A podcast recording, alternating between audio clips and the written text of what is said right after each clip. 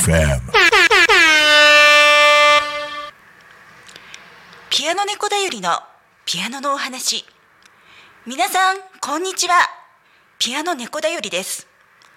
第5回放送チェルニー100の優しいレクリエーション全曲録音に挑戦中。その2をお送りします。今回はチェルニー100の優しいレクリエーション6から10番。モーツァルト作曲キラキラ星変奏曲のテーマ。それとモーツァルトのお父さん。レオポルト・モーツァルト作曲。アングレーズを演奏します。ピアノ演奏はすべてピアノ猫だよりのものでスマートフォンで自分で録音をしています。それではチェルニー100の優しいレクリエーション。6番。7番。ボヘミアの歌。8番。9番。10番。キラキラ星。5曲続けてお聴きください。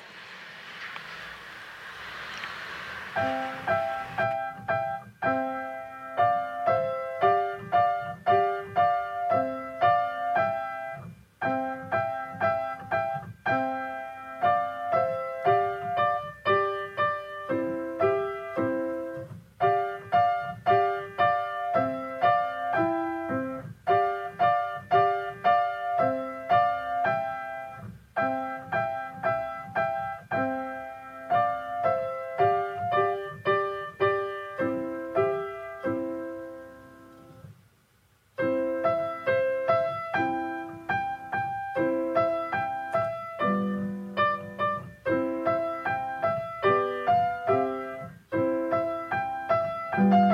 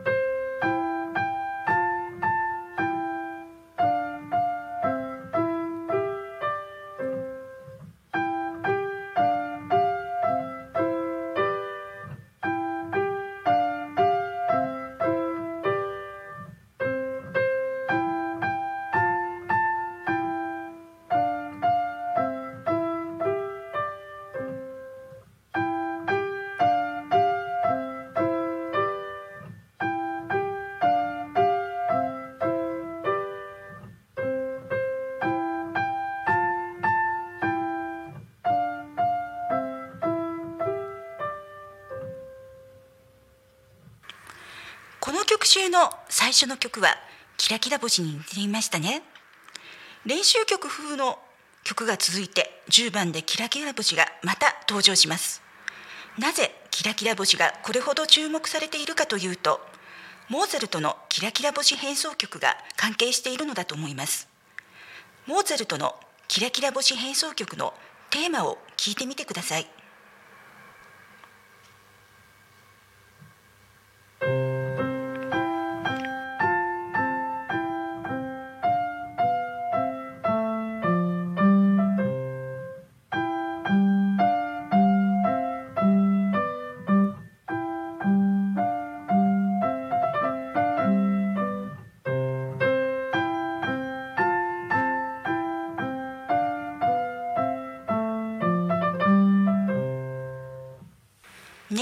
似ているでしょ？キラキラ星変奏曲も将来弾いてみてねといった感じでしょうか。ところでキラキラ星は替え歌だった。元の歌があるらしい。元歌というのが「ああお母様あなたに申しましょう」というフランスの歌です。この歌は当時のヨーロッパで大流行。その替え歌がイギリスで発表された「トゥインクル・トゥインクル・リトル・スター」です。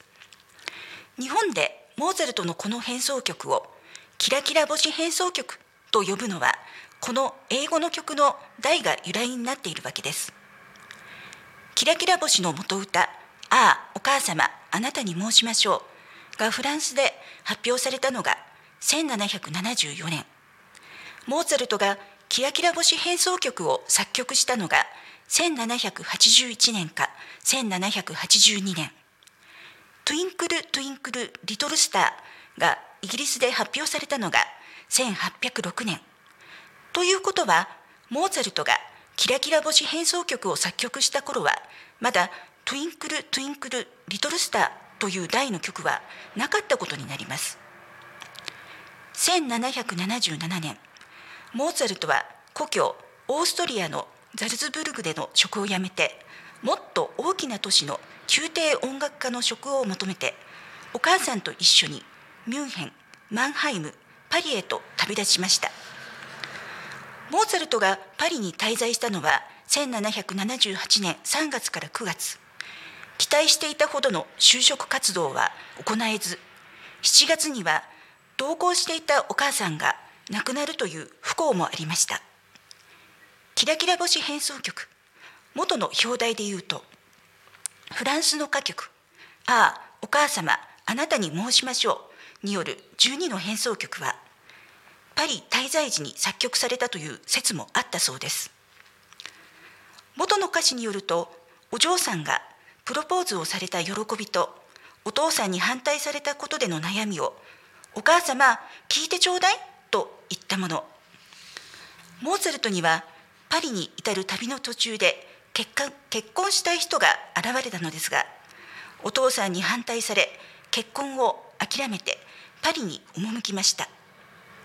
私は子供の頃この曲は明るくてキラキラ星が弾けるようになったからお母さん聞いてちょうだいと思っていました。それでいいのだと思います。自分の人生経験が積み重なると同じ曲を聴いても感じ方は変わると思います。感じ方は人それぞれ。これもクラシックピアノの面白さだと思います。私はモーツァルトはパリ滞在時に「ああお母様あなたに申しましょう」を耳にしているのではと空想しています。それではレオポルト・モーツァルト作曲「アングレーズ」をお聴きください。